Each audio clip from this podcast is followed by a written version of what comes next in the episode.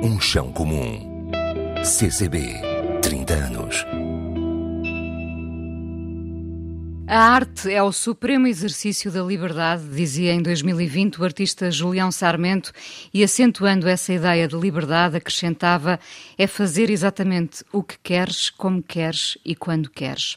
Sobre a arte contemporânea em particular, não sei se podemos dizer taxativamente que se valoriza mais o conceito e a ideia da obra do que o objeto final, mas que o objeto final conhece uma subjetividade transversal e raras vezes tão democrática Disso não há dúvidas. Voltamos, portanto, à liberdade. Já não é possível definir modelos únicos e inquestionáveis, arriscava Pedro Cabrita Reis em 2022.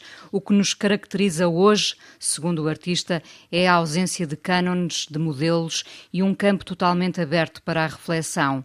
Tudo é construído numa teia quase labiríntica e de sobreposições de propostas, de palavras, de modelos. Reforçará esta sobreposição o efêmero deste século? Quando o futuro nos contar, será fácil chegar aos grandes artistas que fizeram a arte contemporânea deste tempo ou a dispersão também leva à erosão? E por que razão não estamos muitas vezes a acompanhar a arte contemporânea em tempo real? Falar da arte contemporânea é quase como entrar num labirinto. Também é um desafio por isso. Hoje, neste Chão Comum, estaremos à conversa com Delfim Sardo, curador, professor na Faculdade de Belas Artes de, da Universidade de Lisboa, autor, escreve regularmente sobre arte e arquitetura, é administrador do CCB. E Sara Antónia Matos, curadora e diretora do Ateliê Museu Júlio Pomar, acumulando também a direção e programação das Galerias Municipais de Lisboa. É formada em escultura na Faculdade de Belas Artes da Universidade de Lisboa. De que forma a criação contamina o espaço que a acolhe ou o espaço pode reconfigurar o trabalho artístico. Estamos então reunidos neste chão comum, dias depois da inauguração do novo MAC CCB, o Museu de Arte Contemporânea do CCB, que nas primeiras 48 horas de abertura teve mais de 10 mil visitantes o público reage ao novo. Mas como se satisfaz sistematicamente essa saciedade? E porque não há uma ponte segura entre quem cria, quem produz arte e quem a vê? Há uma espécie de desprendimento de ambas as partes. Ninguém quer assumir um compromisso? Este é o podcast que assinala os 30 anos do CCB, em parceria com a Antena 1, encontros onde tentamos refletir sobre o que foi feito e como se pode desenhar o futuro. Olhando para o que pôde ver aqui no CCB, a Sara escolheu a exposição Cinco Anéis da artista visual irlandesa Orla Barry e do escultor Rui Chaves, sem esquecer Francesca Woodman em 1999, Este é o meu corpo, ou o solo de João Fiadeiro, I Am Here, em diálogo com a obra de Helena Almeida. Curiosamente, escolha também do Delfim Sardo, que na retina tem ainda Nick Cave ao vivo, em 2004, Alice de Bob Wilson, com música de Tom Waits, ou de entre as várias exposições, a mais recente da artista belga Berlinde de Breuker, no novo MAC CCB. Obrigada a ambos por estarem neste chão comum Peço desculpa por esta introdução tão longa, porque é de arte contemporânea que falamos. Um, Sara, a arte contemporânea deve ser explicada ao público ou, ser, ou seria aniquilar a sua essência? Viva, um prazer estar aqui, obrigado pelo Obrigada. convite. Um, eu penso que não se trata propriamente de explicar por A mais B ou traduzir numa linguagem verbal um, o que é arte contemporânea, o que significa porque se estamos a falar de arte e de artes visuais, eh, estamos a falar de uma relação sensível com o corpo, e isso é indispensável para compreender e nos relacionarmos com a arte contemporânea.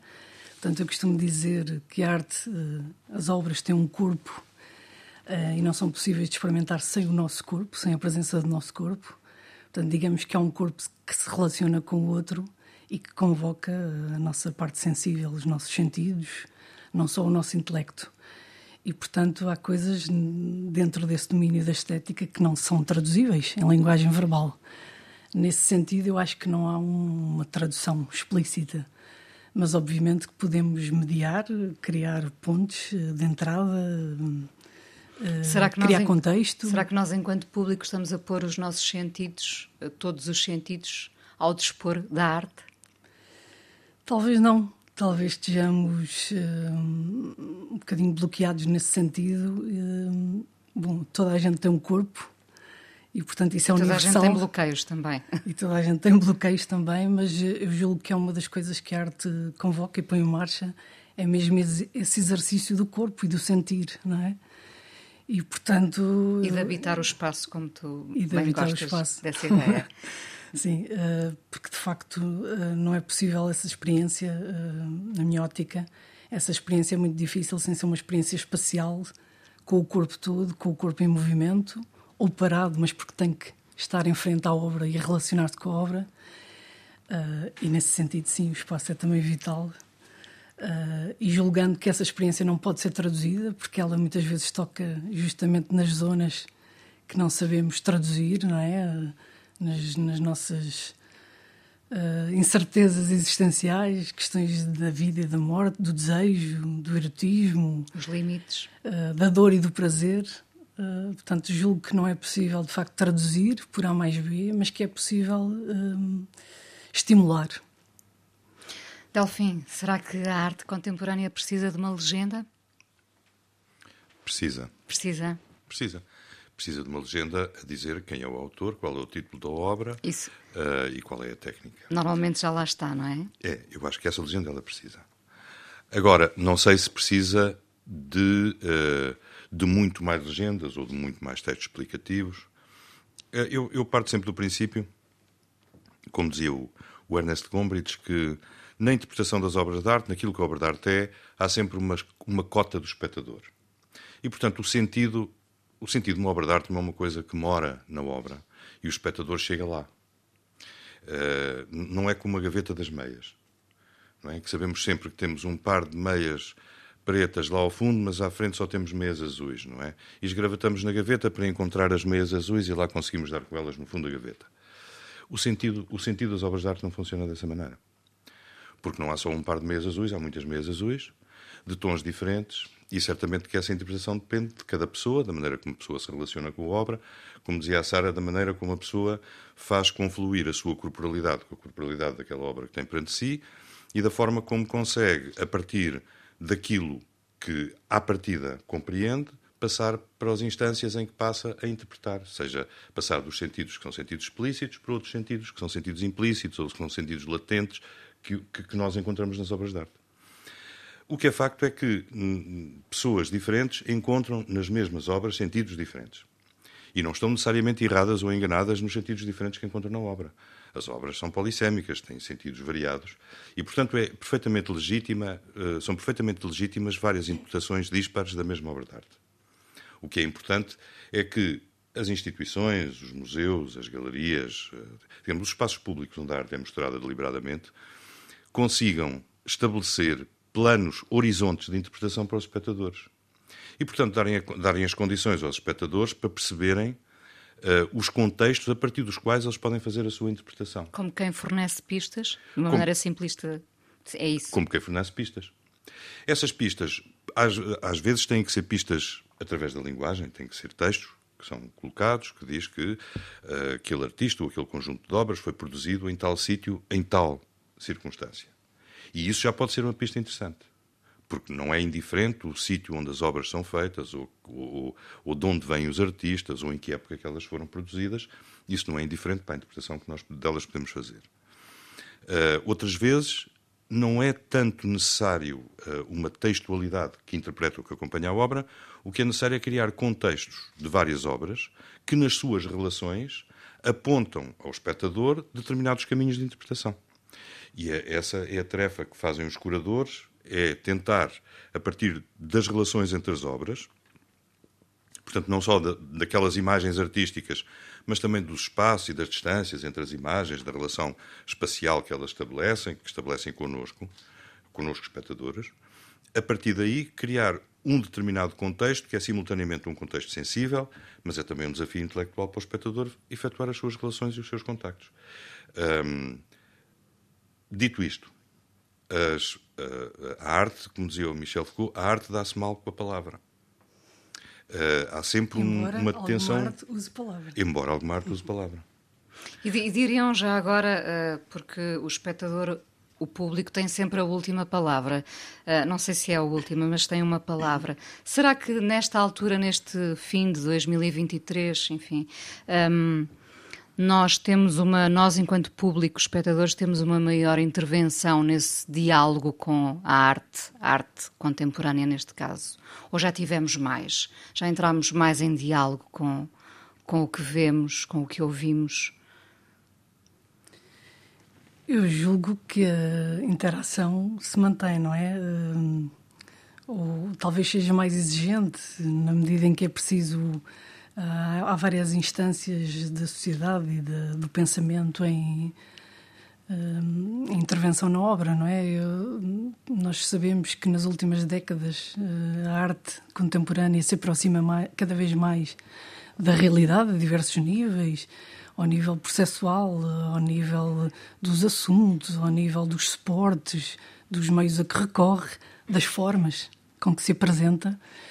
Uh, e, portanto, há um, também uma cada vez maior uh, afluência de assuntos no domínio da arte contemporânea e, portanto, que age sempre por via da ficção e da metáfora, como estava a explicar o Delfim. E, portanto, nesse sentido, a solicitação do espectador é absolutamente exigente, não é? é eu digo muitas vezes que não é preciso compreender tudo o que está numa obra de arte, também na sequência do que disse há pouco. Um, mas é preciso que nos deixemos, uh, pelo menos, interrogar, uh, confrontar com a obra. O que é que isto quer dizer? Mesmo que essa que mesmo... esse confronto passe pela estranheza, pela, pelo espanto, pelo, pela não compreensão. Porque, de facto, uh, o encontrar a obra como um muro, como um bloqueio, como uma ausência de, ausência de compreensão, também é uma relação com a obra de arte que nos pode levar, uh, enfim, a procurar mais, a querer saber mais.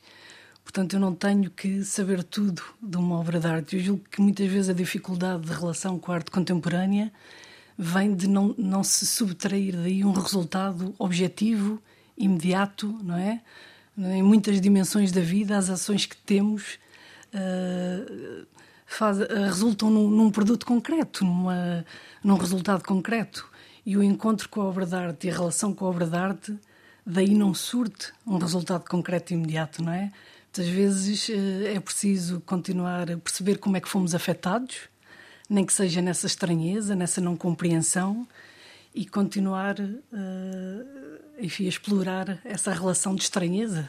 Muitas vezes vindo a refletir mais tarde sobre o que é que essa experiência foi, essa experiência de não compreensão, uh, que nos pode dar. Uh, Às vezes só chegamos lá mais tarde, não é? Às vezes chegamos à Mas, compreensão da obra mais tarde. Mas é. é, é eu interrogo-me sempre o que é que de facto nós compreendemos por exemplo, em muita pintura renascentista que nós vemos e temos conseguimos descrevê-la, não é?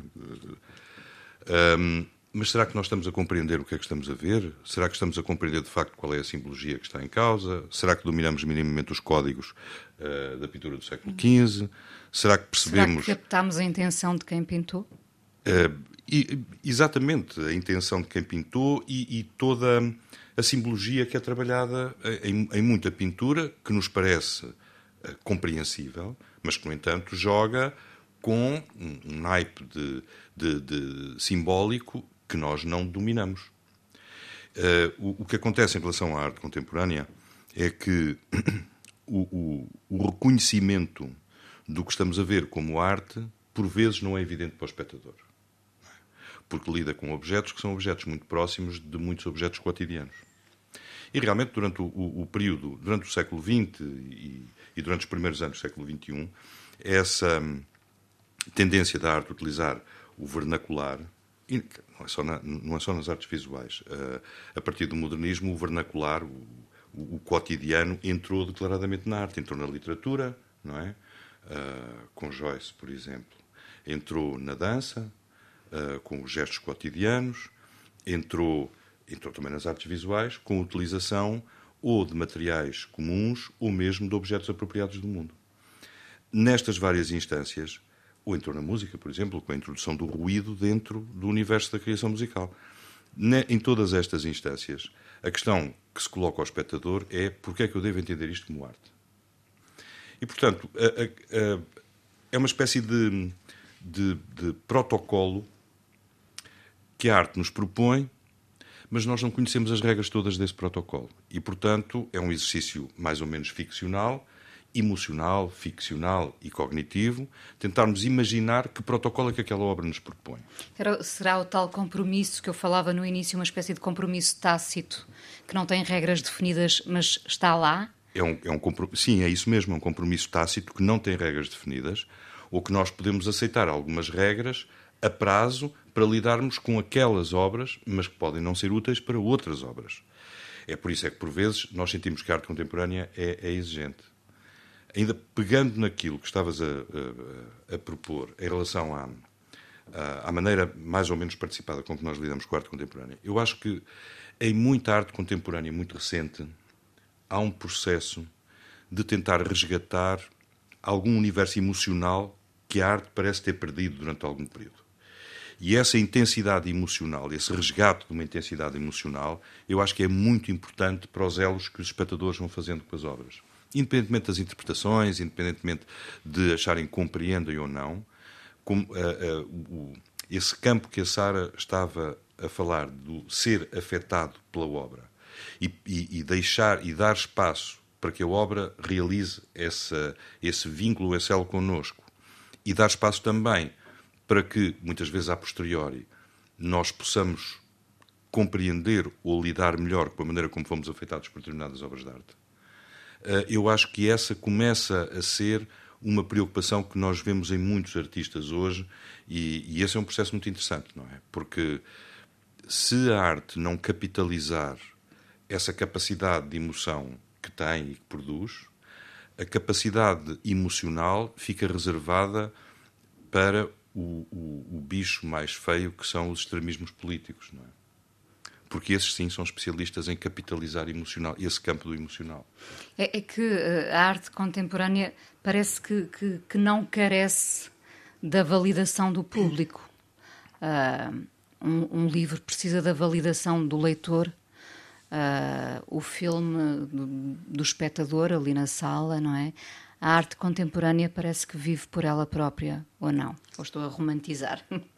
Eu não diria isso porque uh, enfim, para já eh, temos sempre tendência a generalizar um pouco o público, mas há, há, há vários públicos, não é? Há diversos públicos, sempre no, no plural, e temos de ter em consideração que os artistas também são um público. E os profissionais das artes também são um público.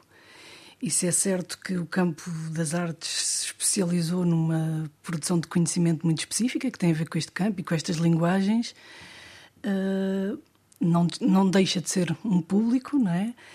E, e não, não deixa de carecer de validação uh, dos outros públicos, de todos os outros. E, portanto, como forma de produção de conhecimento, é importante que uh, abranja também os outros públicos, ou versus os outros públicos, ou, ou lhes toque de alguma maneira. Porque, no fundo, as artes plásticas e a arte contemporânea, no sentido mais estrito em que estamos a falar, das artes visuais, são uma forma de representação do mundo e de representação do mundo e da sociedade nas suas diversas fações. Portanto, uh, eu tenho estado a ver alguns programas até de, de, história que, enfim, que muitas vezes são, são contados a partir de representações. Muitas vezes penso o que seria uh, se não tivesse havido representação ao longo dos tempos, não é? Uh, a forma como os seres humanos se representam está diretamente intricada, intricada uh, na história da arte e na, na produção artística. Portanto, uh, julgo que, uh, se por um lado os artistas continuam a produzir sem estar preocupados com a validação do, dos públicos de uma forma geral, essa validação é indispensável porque essa. essa vamos dizer, eh, esse assistir à arte contemporânea, participar na arte contemporânea, eh, ver arte contemporânea, faz parte da representação uh, da sociedade. Portanto, é indispensável que as pessoas encontram e se reconheçam em formas de representação delas próprias, não é? no seu tempo. Temo o dia em que vamos falsear essa representação, sendo que já está a acontecer, não é? Uh, deixaremos de olhar para, para essa representação como a história, podemos passar a olhar como arte. Estamos a falar de representações da inteligência a partir da inteligência artificial, por exemplo, não é? Uh, eu não, eu não, não faço ideia, não sei responder minimamente a essa pergunta, não sei. Uh, não sei. Uh, obviamente que a questão evidente que se coloca com as representações da inteligência artificial é a da enorme dificuldade e a crescente dificuldade em podermos avaliar da sua veracidade. É? quer dizer, a capacidade de fazer, de utilizar o deepfake, por exemplo, em filmes, uh, em, em, hipotéticos documentários, neste momento é gigantesca. Gigantesca. Um, eu acho que isto não tem a ver exatamente com o universo artístico, embora, evidentemente, que os artistas, mais cedo ou mais tarde, vão utilizar a inteligência artificial, é, é evidente, vão utilizar eles como todos os outros profissionais, não é? Uh, e, e, e, portanto, produzirão sempre representações que, numa instância ou noutra, são representativas do seu tempo sejam elas mais ou menos coladas à realidade, aquilo que produzem como representação são representações do seu tempo. É como nós hoje, hum, provavelmente para percebermos uh, uma boa parte das transformações a seguir à, à Revolução Francesa ou à, à reimplantação da monarquia, se calhar é ótimo nós começarmos por ver alguma pintura do, do período. Por exemplo, a jangada do Medusa, do Jericó. A jangada do Medusa conta uma história, uma história exata, que se passou com o naufrágio daquele navio específico, dos seus sobreviventes. É uma história que tem a ver com as relações de poder na altura, em França. Uh, e, e, há até um, um, episódio muito curioso, porque o, o, o Jericó quis ser de um rigor enorme, entrevistou os sobreviventes, fechou-se no ateliê durante um ano, trouxe pedaços de corpos para ver a decomposição dos corpos, ia morrendo por causa disso um, para pintar um, uma representação daquele naufrágio que fosse absolutamente realista e fosse uh, completamente sintomática do seu tempo. E, e, realmente conseguiu, até sacrificando a verdade para isso, porque faz parte da história que o primeiro sinal que eles tiveram que havia um navio a aproximar-se foi uma, uma borboleta branca que foi pousar no mastro. E ele pintou a borboleta branca. E depois, quando viu a borboleta branca pintada, percebeu que com a borboleta branca, o quadro ficava simbolista, sem a borboleta, o quadro fugia à verdade, mas era realista, não é? Portanto, estas histórias da representação, do afinar um quadro em relação ao real, não passam pelo seu mimetismo, passam por construir um universo que é um universo necessariamente ficcional, mas que de alguma maneira é representativo, é representacional de um período, de um tempo, de um espaço uh, e de uma série de relações que são relações interpessoais, são relações, uh, são relações societais e, e, certamente são também relações idiosincráticas. No meio de tudo isso, do que tem a ver com o indivíduo, do que tem a ver com a comunidade, do que tem a ver com as relações sociais e políticas, é aí que a arte vai fornecendo, em cada momento, uma, uma imagética que é uma imagética completamente grudada ao seu tempo. Claro que podemos dizer assim: eu posso olhar para a jogada de Medusa e posso adorar aquela pintura e ir vê-la sistematicamente sem saber nada desta história. Mas não é a mesma coisa. Delfim, deixe-me aproveitar a abertura recente do, do MAC. Um, mais de 10 mil visitantes em 48 horas. Um, não, não o espanta o número? Espanta. Uh, isso quer dizer que as pessoas vêm à procura da novidade, essencialmente? Espanta, espanta mas dá-me uma enorme alegria quer dizer, ter este, este resultado de saber que entre a, a inauguração passaram 11.500 pessoas, é o número total, a, a, a mim espanta-me, mas com uma enorme satisfação. Eu acho que isso prova que esta ideia de que era necessário um museu de arte contemporânea uh, com o cruzamento entre vários espólios, fornecendo diversas possibilidades de entrada e de abordagem, que era alguma coisa que as pessoas estavam à espera. Eh, pode-se dizer que as pessoas vêm também motivadas pela sensação de novidade e pela curiosidade em relação ao novo. Sim, claro que sim. Mas se vêm, ainda bem. É prova de que estão à espera que este museu seja o novo. E, e, e quando deixa de ser novidade? Isso é um trabalho diário de quem estiver no museu, é um trabalho permanente e cotidiano. É preciso encontrar agora formas de. Uh, claro que não vamos ter 10 mil pessoas todo, todo, todos os fins de semana. Não, não é assim que vai, não é isso que vai acontecer. Aquilo que vai acontecer é um trabalho sério que o museu, a sua futura direção, os curadores, vão ter que realizar para uh, alimentarem o interesse dos públicos e terem uma programação que seja uma programação com um lugar e com um relevo no panorama português e, e no panorama internacional. Esse agora é o trabalho que, que, que, o museu vai ter que desenvolver. Para já, estamos muito satisfeitos porque tivemos essa, essa grande adesão do público no, na sua abertura. É? Sara, o, o, público parece cada vez mais insaciável e, de facto, vai sedento uh, ter com a, a novidade. Não sei se no pior sentido em que banaliza a escolha, não é? vai sem critério porque é novidade, muitas vezes. Um, vai porque é novidade, vai porque é alguém muito conhecido, vai porque é polémico. Será que andamos à procura destes fatores? Uh, não sei, acho que tem que ir. e de facto, o que importa é ir. O que importa é ir. E de facto, porque em algum momento pode ser tocado e essa, e essa experiência pode uh, ter efeitos é, posteriores importantes para a pessoa, não é? Para a forma como vê o mundo, para a forma como se relaciona com o mundo e com as comunidades uh, e com o que está à sua volta. Uh, e relativamente à abertura do museu e à, e à ideia de novidade, uh, eu para mim esses, estes números que revelaram agora só provam que de facto todos os equipamentos fazem falta. E na verdade eu julgo que os equipamentos têm que uh, trabalhar em conjunto. Os equipamentos da cidade, do país e até em nível internacional têm que trabalhar em conjunto porque de facto todos fazem falta na sua diferença. E de facto o Museu do CCB, o Museu de Arte Contemporânea, estava a fazer uh, uma falta extrema, assim como fará o Centro de Arte Moderna da Gulbenkian, que está prestes a abrir. Portanto, eu julgo que todos os equipamentos uh, vão pluralizar e diversificar.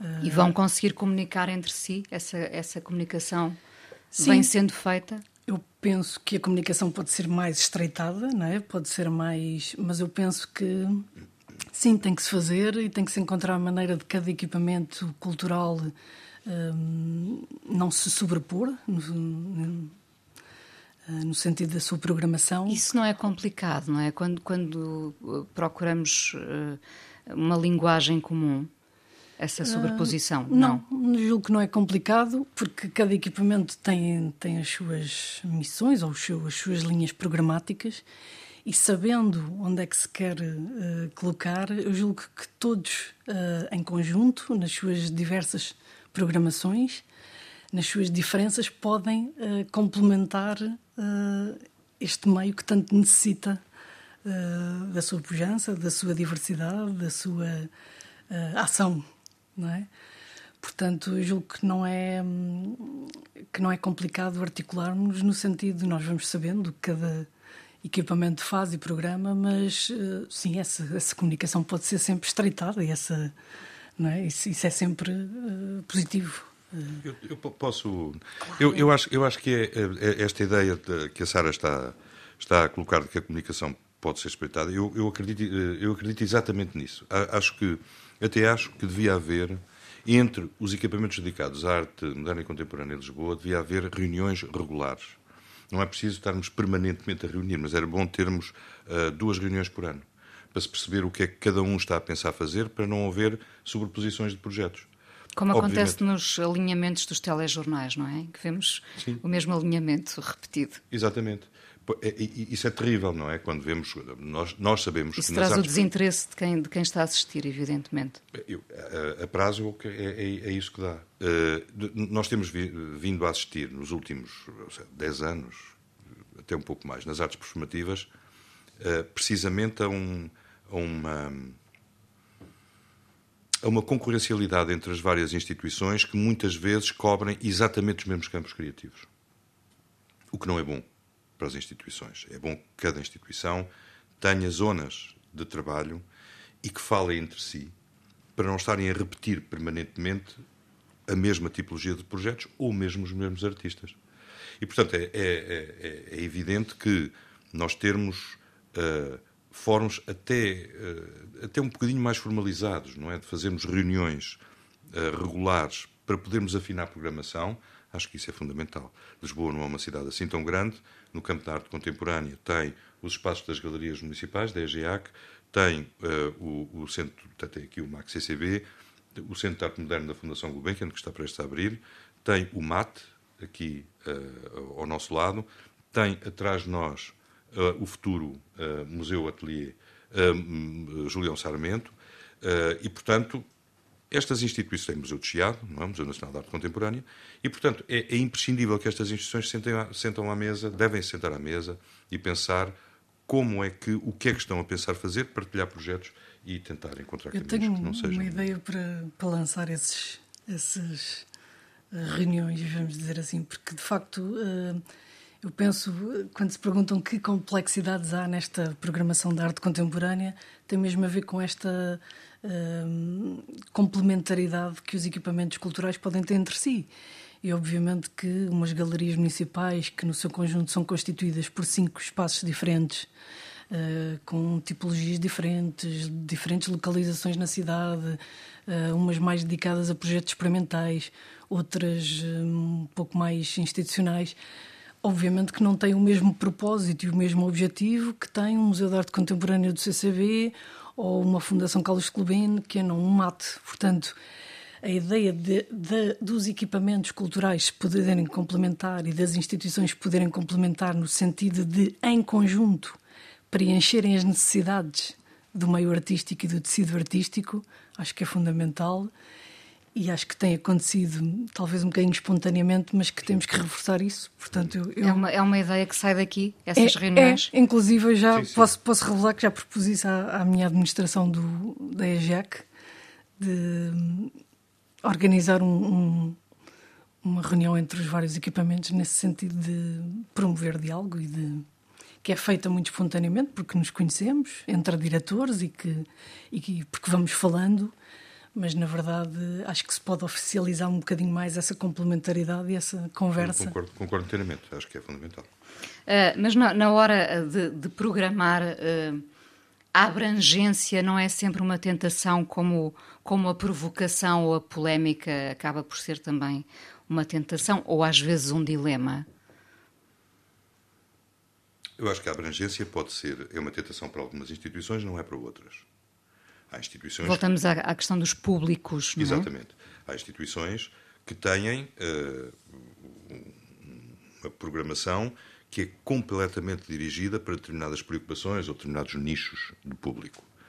É evidente que a vocação, por exemplo, da Culturgest, não é? que é uma, uma instituição que tem uma programação absolutamente notável no campo das artes visuais, exemplar, é, no entanto, uma programação que tem uma vocação que não é exatamente, exatamente a mesma que terá o Centro de Arte Moderna ou que terá o Centro Cultural de Belém. São, têm vocações diferentes. Dirigem-se a universos de público diferentes. E isso é muito bom que assim seja.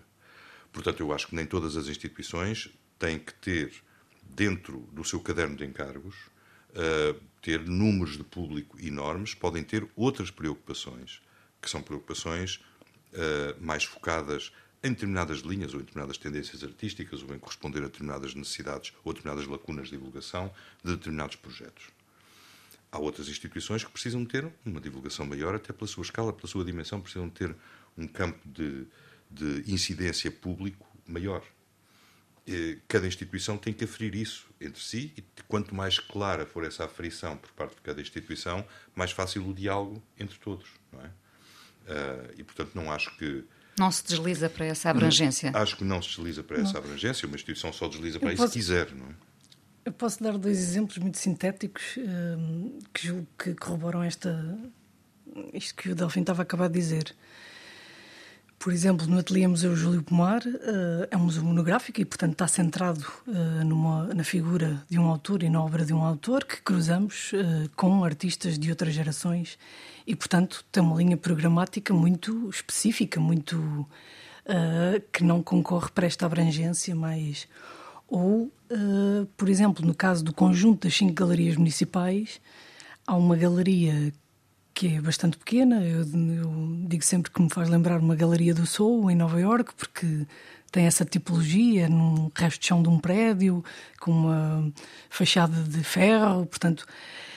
É uma galeria que nós dedicamos uh, a projetos experimentais, sobretudo, e de artistas que estão a arrancar com as suas primeiras exposições individuais, a quem é dado suporte técnico, logístico, orçamental, apoio curatorial para desenvolver uma primeira exposição individual, produzir um primeiro catálogo com ensaios críticos, etc. Portanto, uh, é de facto uma programação de, não diria de nicho, mas vocacionada para este tipo de projetos que não cabe em grandes instituições ou que as grandes instituições não vão programar porque Hum, não tem essa, essa função. Mas, mas a arte uh, não pode trazer uma elasticidade, é o que acontece muitas vezes, não é?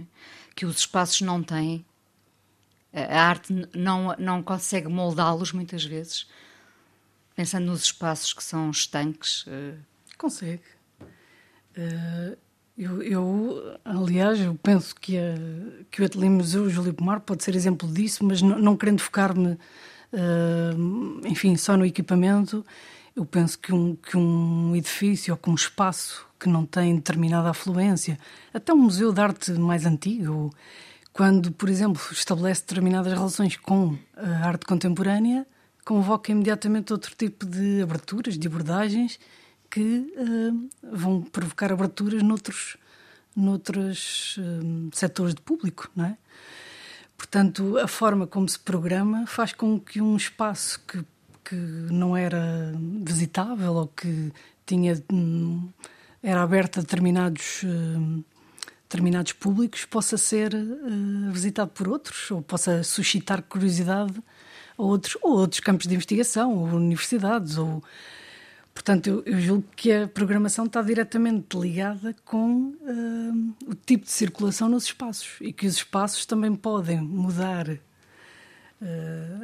a recepção uh, dos seus públicos consoante o tipo de programação que se faça. E muitas vezes estas ligações do antigo com o contemporâneo ou de um campo disciplinar com outro campo disciplinar, como, como agora se apresenta a nova programação do CCB, cruzar campos disciplinares, vai fazer com que os públicos se, um, se movam, não é? Se movam. Aliás, é, é muito curioso, eu não, não, sei se o Delfim terá a mesma sensação, mas eu tenho sempre a sensação que o público da arte contemporânea, das artes visuais, uh, é menos transversal a outros, outros uh, linguagens artísticas do que, uh, sei lá, do que o campo da música ou do que... É, é curioso, eh, sim, é, é verdade. O, o, público das artes visuais é um público muito autocentrado sobre as artes visuais, uh, mas isso é uma realidade que acontece na maior parte das práticas artísticas, exceto no público da dança. O público da dança é o mais transversal. É um público que é muito dialogante com uh, a música, mas também, sobretudo na dança contemporânea, com as artes visuais também. E isso reflete-se, ou, ou tem uma expressão, nos trabalhos de colaboração que uma série de coreógrafos têm feito com artistas visuais, um, uh, eh, o que também acontece por vezes via uh, em determinados projetos teatrais que, que, estabelecem essa ponte, mas normalmente são os projetos teatrais mais coreográficos, digamos assim, que trazem consigo pontes de relação entre as artes visuais e o, e, e, e as artes performativas. Por isso é que eu, eu acho que é tão importante criar espaços e oportunidades onde esses cruzamentos possam ser feitos. Porque este, estas fronteiras das apetências dos públicos são uma realidade muito portuguesa, mas que não é uma realidade que seja, que seja analisável desta maneira em França, ou em Itália, ou na Alemanha. Não é assim há muito mais comunicação entre os públicos das várias áreas.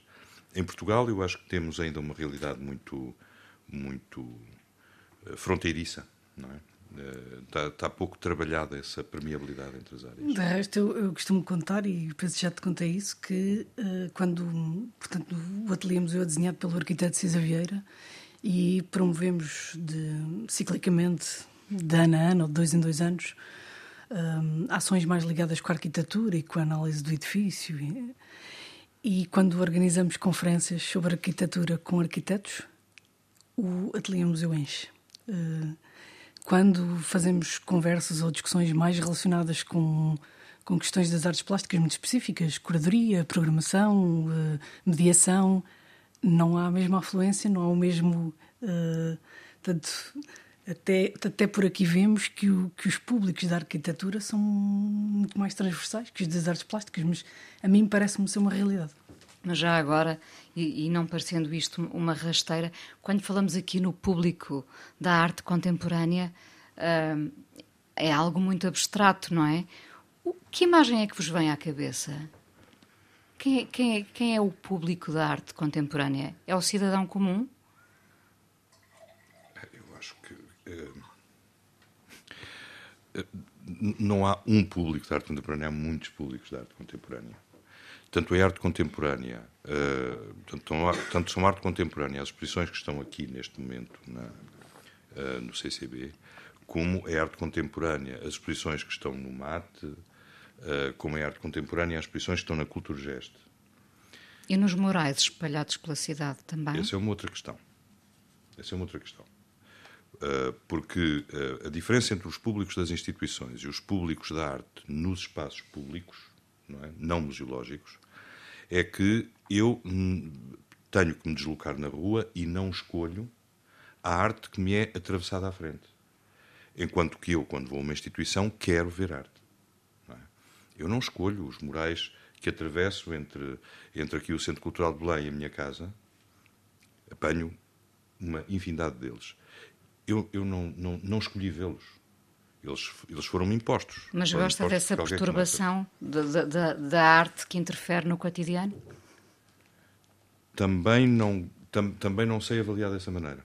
Porque há interferência artística no cotidiano que, se for muito bem pensada, muito bem alicerçada na relação que tem com a arquitetura, na relação que tem com a comunidade onde está, na relação que tem uh, com o meio onde está implementada, pode ser muito relevante acho que frequentemente esse, esse processo não é seguido.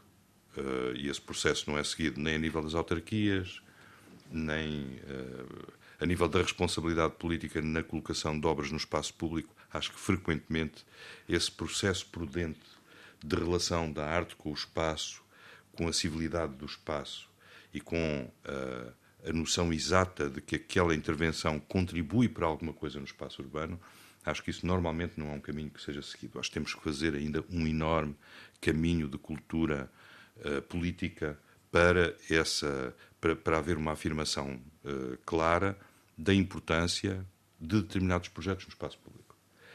Mas isto vinha a propósito da, dos públicos de arte. Os públicos de arte são muito diversos, não é? Toda, todos os projetos artísticos neste momento estão no MAT, ou no CCB, ou na Cultura Geste, ou, ou, ou, no Ateliê Museu Júlio Pomar, são todos diferentes, todos são arte contemporânea. E certamente que têm incidências em públicos distintos. Uh, mutatis mutandis era a mesma coisa que nós dizemos. Quem é o público teatro?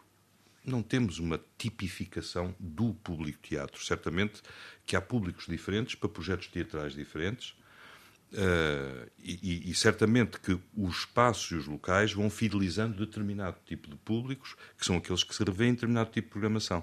Eu acho que nas artes visuais isso também acontece.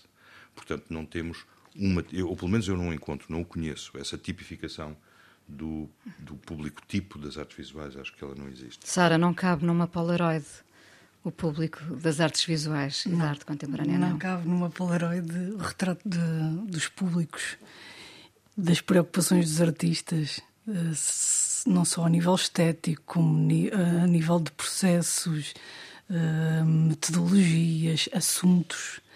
Não cabe nunca numa Polaroid. Não cabe a realidade e não cabe a ficção que corresponde à arte, não é? A verdade é que a arte trata cada vez mais. Eu julgo também que nos últimos anos o mundo da arte contemporânea também se está a transformar bastante, não é? Nestes, nestes diversos âmbitos ao nível dos processos, ao nível dos assuntos, não é?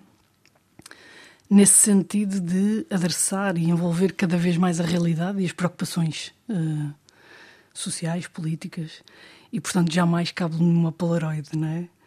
Uh, daí a sua riqueza também. Aliás, nós, às vezes, até na arte contemporânea, dizemos. Eu, eu gosto muito de, de lembrar um, uma teoria, uma ideia de um historiador de arte alemão chamado Hans Belting, que apronta para a ideia de que a verdadeira imagem, a única imagem uh, que seria a verdadeira, não é visível, porque ela, na verdade, está entre todas as imagens.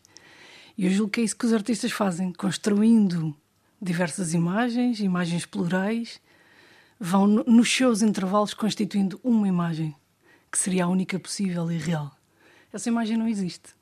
Não chegamos a ela, não, não podemos não. chegar. Não. Bom, olhando para estes 30 anos do CCB, Sara, várias escolhas, tal como o Delfim, a exposição Cinco Anéis, da artista visual irlandesa Orla Berry e do escultor Rui Chaves, sem esquecer Francesca Woodman, em 1999, ou O Sol do João Fiadeiro, que curiosamente não combinando eh, é comum aos dois.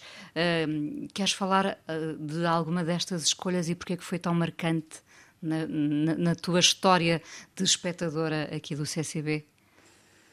Devo confessar que também fiz assim uma retrospectiva muito rápida na minha cabeça quando me perguntaste. Uh, e portanto escolhi essa simplesmente porque portanto, a exposição do Rui Chaves com Orla Berry, porque um, são dois artistas que acompanho o trabalho, um, que me tocam especialmente não só pelos meios que utilizam, escultura, e porque convocam uh, essa ideia de corpo de uma maneira muito, muito firme, não só na sua fisicalidade e na sua. Uh, quando, quando eu falo convocar o corpo, tem mesmo a ver com arrepiar, uh, chegar-se perto de uma obra e, e não sabemos porque arrepiamos-nos, não é? Porque julgo que de maneiras diferentes tocam nessas ideias mais fundamentais que têm a ver com a vida e com a morte, com o prazer e com a dor. Uh, enfim, e, e, nessa exposição julgo que eram evocadas uma espécie de forças misteriosas que também têm a ver com, com o trabalho dos dois. Uh, também falei de, do espetáculo de João Fiadeiro, porque, enfim, acho que, que, faz essa transversalidade entre as artes visuais e as artes performativas, recuperando também essa ideia de corpo físico e de espacialidade que é tão importante nas artes visuais para nos arrepiarmos, para, para termos temor, para termos prazer. Uh, foi por isso que eu escolhi. Não. É? Delfim, agarrando no arrepio da Sara, houve arrepios com o Nick Cave, houve arrepios com o Alice. Uh, o que é que fica do que se vê? Um, sei lá, pode ficar tanta coisa do que se vê. Um, às vezes o que fica até é a memória de uma circunstância, é a memória de uma frase ou de uma canção, é a memória de um gesto. Às vezes não é uma ideia global sobre. A... Sim, esses momentos foram foi, foi uma, foram respostas muito intuitivas essas de memórias que eu tinha muito frescas, tinha muito vivas uh, do Alice, do Bob Wilson e do do Nick Cave. Mas do sim do, do João Fiadeiro é, é, é uma história diferente, não é? Porque um, porque foi, foi uma encomenda do Centro Cultural de Belém, em colaboração com o Pompidou, e foi aqui apresentada, foi a primeira apresentada em Paris e depois foi apresentada cá. E é um trabalho que, uh, em relação do João Fiadeiro, nessa relação com a Helena Almeida, que de alguma maneira é exemplificativo de tudo aquilo que a Sara disse, dessa, de, de, de estabelecer pontes entre, entre zonas e, sobretudo, é também um testemunho de como o João Fiadeiro foi afetado pelo trabalho de Helena Almeida. Quer dizer, ele é afetado pelo trabalho de Helena Almeida, nós somos afetados pelo trabalho de João Fiadeiro, que por sua vez nos remete para o trabalho da Helena, e, e é, é, portanto, uma constelação de, de, de, sensibilidades que é colocada perante nós. E, e, e para, o, para, o, próprio João Fiadeiro também, porque uh, o João Fiadeiro já fez mais três versões do I Am Here ao longo do seu trajeto, e nós vamos mostrá-las todas aqui no CCB para o ano, numa retrospectiva que vamos fazer do João Fiadeiro. Um, nomeadamente o I Am Here, vai ser mostrado outra vez no pequeno auditório, isso é um grande motivo de satisfação. Um, mas uh, é, é, é, é, o, é o projeto tipo que tem um enorme impacto para mim como espectador, mas também tem um enorme impacto no percurso criativo do artista. Eu acho que quando esse impacto existe no percurso criativo do artista, de alguma maneira nós percebemos. Não é? Nós compreendemos que aquele é um momento importante. Depois, nas exposições, há aí uma exposição que eu acho que, da qual eu tenho uma memória. Ela foi feita pela Chrissy Iles, aqui Ah, no, no CCB, que era o lembro Into the Light. O Into the Light, que foi uma exposição sobre o princípio da imagem projetada na arte americana na década de 70 e que foi uma aventura fazer essa exposição porque os, os formatos originais todos, o que era o que era Super 8 era Super 8, o que era 16 mm era 16 mm. O, o, foi foi um- uma uma aventura montar aquela exposição com o rigor com que com que foi montada e, e foi uma uma experiência fantástica ter aquelas obras aqui, uma exposição tão bem feita. Para mim, eh, eu trabalhava cá na altura, mas para além de trabalhar cá, como espectador, foi das exposições que ainda hoje mais me, me ecoam, não é? Porque eu tinha visto a exposição dos Estados Unidos e depois ela veio para cá. Ahm, mas há outras exposições em relação às quais eu não tive nada ligado, mas que foram eh, fortíssimas. A exposição de Douglas Gordon, por exemplo, que foi uma exposição, eu era professor nas Belas Artes na altura, depois deixei, fui para Coimbra e depois voltei para as Belas Artes, mas na altura era professor nas Belas Artes e era foi extraordinário ver o impacto que a exposição de Douglas Gordon teve na, nos, nos meus alunos, não é? Quer dizer, a maneira como ecoou Uh, como aquilo vinha dar resposta, era uma necessidade a ser cumprida. Aqu- Aquela tipologia de utilização da imagem, da palavra, do som, uh, a estranheza que havia nas obras, correspondia a uma necessidade de alguma coisa que eles estavam à espera. Uh, E, portanto, a exposição foi falada nas aulas e viemos ver a exposição. Foi, foi, muito, foi muito importante, de facto. Muito engraçado, eh, Sara, teres falado do, do arrepio como resposta ao que, ao que vemos, ouvimos, porque o arrepio é uma coisa que não se pode guardar. E, no entanto, nós estamos sempre a evocar o, arrepio como sendo uma, uma reação que fica para sempre, não é? Não se guarda, eh, mas eu julgo que o arrepio é também sinal de que É como alguma fotografia que está mudança, por tirar. É um bocadinho é aquela... que alguma mudança aconteceu. Exato. Eh, e quando eu digo que hum, muitas vezes eh, o resultado do encontro com uma obra de arte vem a posteriori, para além desse arrepio, não é? Esse arrepio é o sinal de que que qualquer coisa aconteceu. Não quer dizer que depois não venhamos estabelecer associações, desbravar no que aconteceu e a perceber porque é que aquilo foi tão importante ou aquele momento.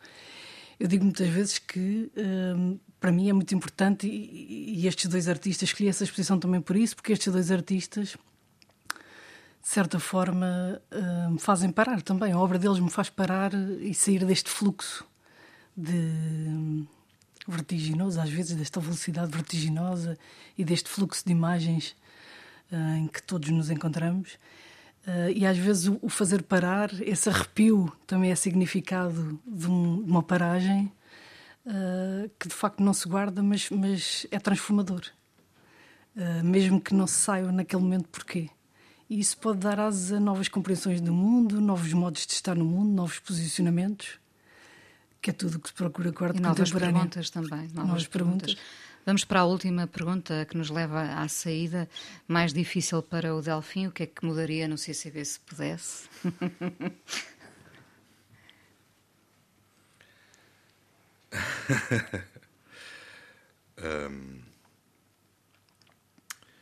Dava-lhe asas. Hum, eu acho que o CCB é, um- é uma, é uma instituição maravilhosa, com, eh, que tem um incrível potencial. Hum, é também uma instituição grande, não é? E é uma instituição, como instituição grande que é, é uma instituição que tem alguns pesos. Tem pesos no seu modo de funcionamento, às vezes tem peso na sua burocracia, às vezes tem peso na, na inter-relação interna e na comunicação interna, e, portanto, eh, aquilo que eu lhe daria era leveza. Acho que é o que o CCB eh, precisa. Acho que o CCB está nesse caminho. Eu estou a dizer leveza no melhor sentido do termo, não é? Eh, acho que está nesse caminho. E acho que está no caminho de ter essa, essa agilidade e essa capacidade de inter-relação que é aquilo que é percebido e é percebido por, por nós, porque eu também sou, não é? Sou espectador, sou, é percebido como leveza. Sara, Bom, eu, eu- eu, para mim as questões espaciais são fundamentais. Eh, em termos de espaços de exposições, nós Uh, encontramos sempre uh, dificuldades, limitações, mas isso uh, é função dos curadores lidar com isso e até trabalhar com isso de forma a potenciar as exposições e a experiência da obra de arte. Portanto, nesses termos, acho que não sendo possível mover pedras, eu aproveitaria talvez, como, como julgo que também já está a ser feito, esta hum, possibilidade de entrar uh, dentro do edifício, não é? O edifício tem várias entradas, hum, portanto, potenciava essa, essa movimentação das pessoas pelas várias entradas, muitas vezes socorrendo das obras de arte para isso, como está a ser feito, vi agora eh, na exposição com uma peça logo ali. Uh, em equilíbrio, são por um dos, dos, dos varandins. É do Rui Chaves, sim. Uh, portanto, uh, assim, potenciava essa ideia de, de, ocupação. De ocupação, sim. Um, sabemos que isso às vezes é difícil, não é? Porque envolve questões de segurança, etc. Mas potenciaria isso e, eventualmente, até se possível, porque acho que isso desmistifica as instituições uh, aparentemente mais pesadas. Uh, se possível, permitiria a entrada noutros, noutro, noutras zonas do edifício. Porque muitas vezes há curiosidade. Uh, eu digo, as exposições não chegam prontas uh, ao momento de exposição, não é? E há toda uma retaguarda de trabalhos de profissionais de, que muitas vezes uh, provocam curiosidade nos públicos. Uh, e muitas vezes nós sabemos que as, que as questões de segurança são prementes e, e é difícil contorná-las, mas às vezes uma entrada em sítios até mais vedados, mais privados, talvez fosse interessante, pontualmente, não sei. Potenciar essa movimentação por todos os espaços do edifício seria talvez interessante. Muito obrigada a ambos, Sara Antónia Matos e Delfim Sardo. Estivemos aqui a tentar desafiar a arte contemporânea, sabendo que ela é subversiva e leva sempre a melhor. Um Chão Comum, podcast que assinala estes 30 anos do CCB, programa em parceria com a Antena 1, com a produção da Joana Jorge na rádio e aqui no CCB o apoio incondicional da Sofia Mantua e da Sofia Cardim. O som foi do Paulo Caixeiro. Voltamos para a semana a este Chão Comum. Obrigada. Chão comum. CCB, 30 anos.